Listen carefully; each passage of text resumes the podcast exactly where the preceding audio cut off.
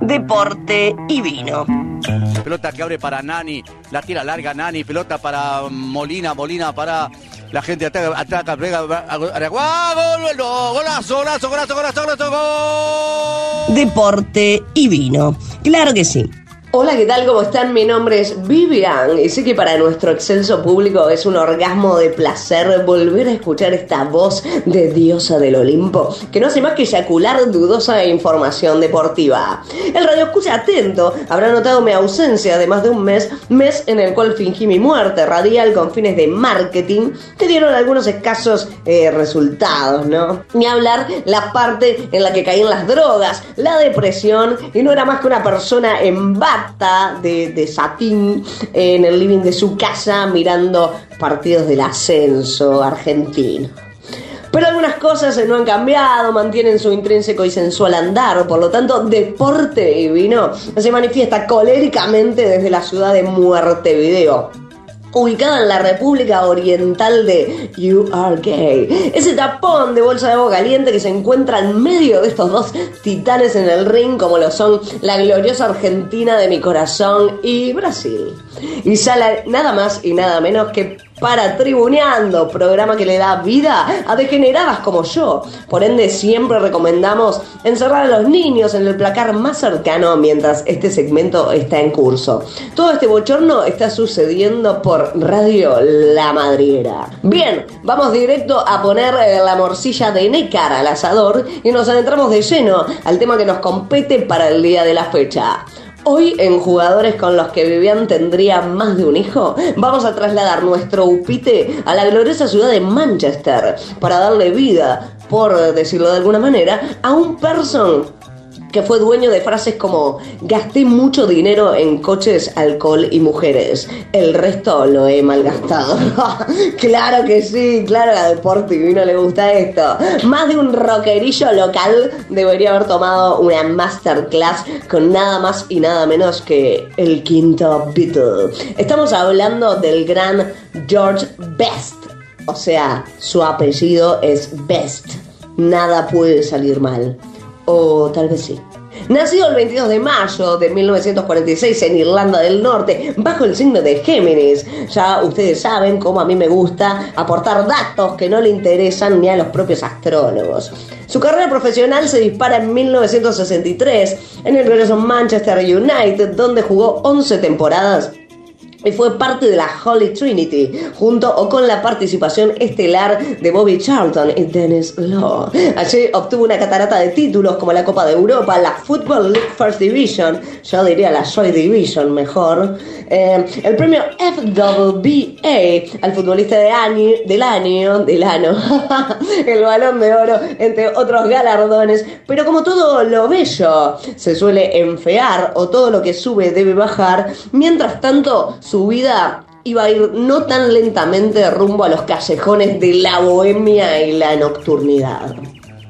Con Irlanda jugó 37 partidos, aunque nunca logró participar de una competición internacional y no lograban clasificarse. Cuando no es para vos, no es para vos, Irlanda. Paseó su fútbol por más clubs y no nocturnos. Hablemos de hablamos de cuadros de Irlanda, Estados Unidos, Irlanda del Norte, Escocia y otros clubes de Inglaterra. Como veníamos diciendo, el bueno de Best no solo se dedicó a ser uno de los más espectaculares jugadores de su época, sino que también enceró el trampolín del derrape y ya al final de su carrera profesional tuvo más de un problema legal renal legal relacionado al alcohol, que era lamentablemente santo de su devoción.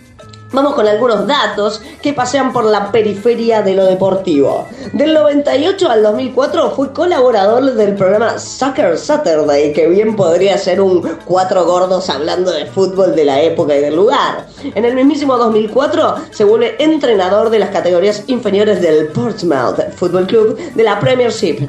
En breve hablaremos de su muerte, tan anunciada como llorada. No sin antes mencionar que está considerado como uno de los 50 mejores jugadores de Europa, ubicado en el puesto 11 y se encuentra en la posición 16 de los mejores jugadores del siglo XX. Toma para vos, Gil. En el 2016, la BBC le entrega el premio de la, a la personalidad deportiva del año y Deporte Divino le quiere entregar un reconocimiento póstumo a uno de los jugadores más cogibles de la historia del fútbol.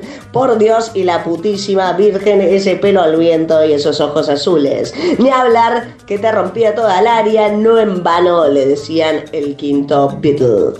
Fue uno de los 22 nuevos miembros inaugurales en el English Football Hall of Fame, después de su muerte, de la que como ya dijimos hablaremos en breve, en el año en el que hubiera cumplido 60 años, el aeropuerto de Belfast pasó a llamarse Aeropuerto de la ciudad de Belfast Short Best.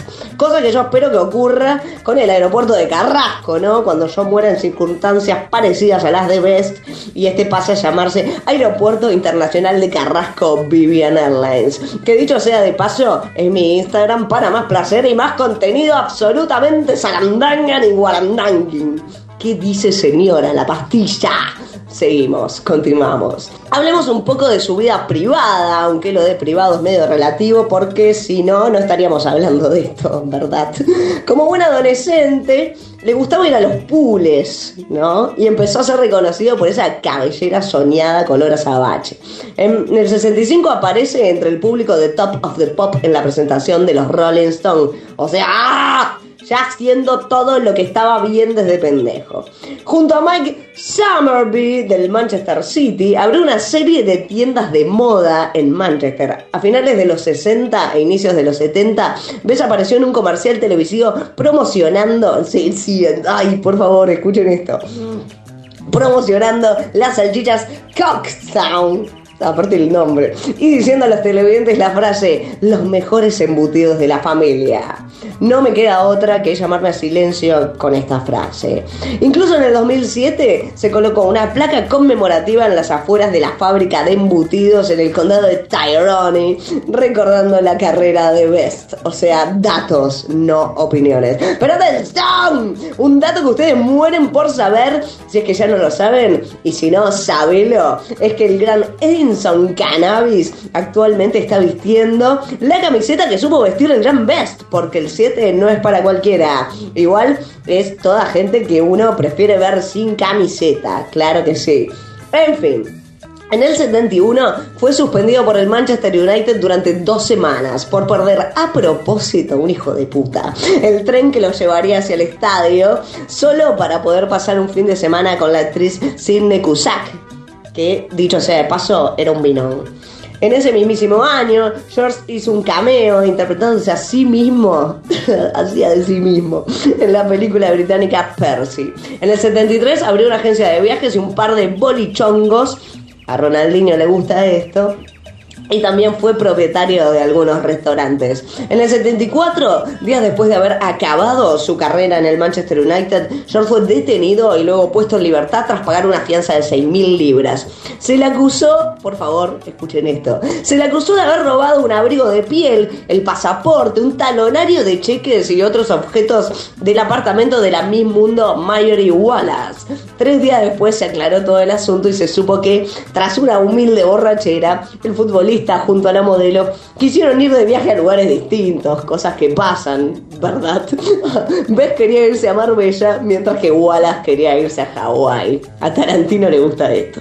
Finalmente, las pertenencias de la modelo se encontraron en el coche que ambos habían dejado abandonado afuera de un bar, o sea, dos rotos de mierda. Ya en 1976, Beth conoció a la modelo McDonald James en una fiesta de Los Ángeles, California. Cuando comenzaron su primera temporada con Los Ángeles Aztecs. En ese mismo año se mudaron a Londres, se comprometieron, pero cuando regresaron a Los Ángeles se casaron el 24 de enero del 78 en Las Vegas, como corresponde, porque lo que pasa en Las Vegas queda en Las Vegas. En 1981 tuvieron un hijo al que llamaron Calum. Ok, why not? Al año siguiente se separaron y en el 86 se divorciaron debido a los problemas que George iba a tener con el alcohol de forma progresiva. Entre el 82 y el 85 tuvo una relación sentimental con la Miss Mundo 1977, la sueca Mary Staving. Con ella hizo un video de fitness, por favor esto. Con ella hizo un video de fitness y también prestó su voz para la grabación del álbum titulado Shape Up and Dance. Cuéntenme si hay algo que no haya hecho este hombre, por favor. Después de su muerte, la revista GQ, le vamos a decir así, lo nombró como uno de los 50 hombres con más estilo de los últimos 50 años.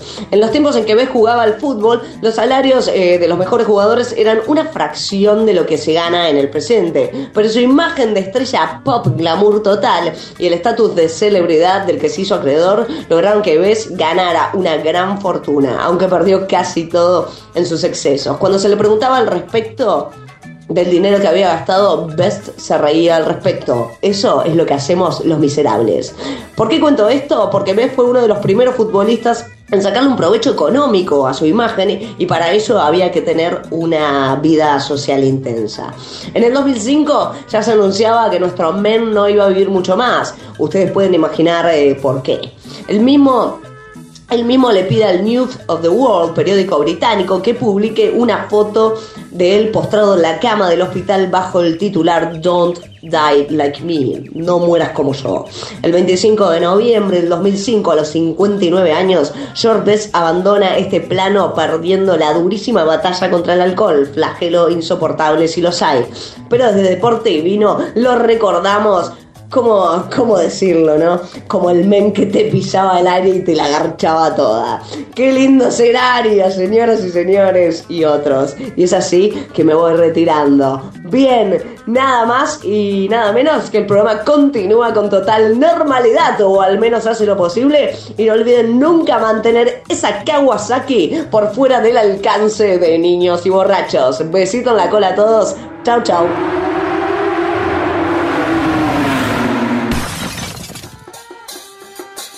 Deporte y Vino es auspiciado por... ¿Cuánto le han pagado a Kesman por hacer un reclame de vino si el hijo de puta toma whisky? Tome Faisán, quede como un ñandú, con la cabeza bajo de la arena. Bravo gateado pelaje, como todas las horas pares. Los hijos de puta esto que siguen el fútbol. Eh, mis amigos están como si macos repuestos. Arraca la pepa, arraca la pepa, toman whisky este con hielo. Es un guetoré como Bilardo.